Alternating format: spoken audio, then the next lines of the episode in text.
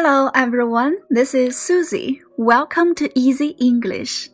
Today we will start Module 12. It is about traffic. Here's the first passage. How does Emma go to school? Emma is 14 and she goes to middle school. Her school is two kilometers from her home. She often goes to school by subway. She walks to a subway station, then she takes the subway to her school. It takes her five minutes to get to school by subway. Sometimes Emma rides her bike to school in nice weather. It takes her 15 minutes to get to school by bike. How about you? Is your school far away from your home? How do you usually go to school? The end。好啦，小朋友们，下面学习词汇和句型。第一个单词，kilometer，k i l o m e t e r，kilometer。注意，kilometer 是公里、千米。这里 kilometer 是美式发音，在英式发音里呢是 kilometer，kilometer。 Her school is two kilometers from her home. 她的学校离她家有两公里。Her school is two kilometers from her home. 下面一个词汇，subway，s u b w a y，subway，地铁。Subway station，地铁站。 she often goes to school by subway.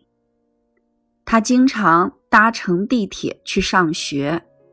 大家注意，这里边用 by、by subway、by bus、by bike、by taxi、by plane。搭乘某一样交通工具，我们用 by；但是步行，我们用 on foot。She goes to school by bike. I go to school on foot. 下面我们学习一个重要的句型，表示某人做某事需要花多长时间。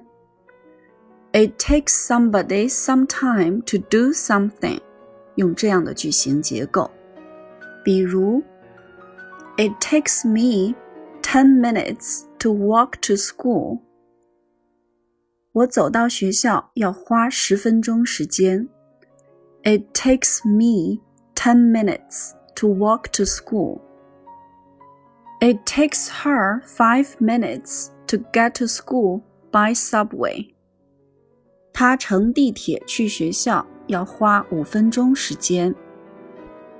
It takes Susie thirty minutes to record one passage. 录制一篇短文 要花苏西三十分钟时间。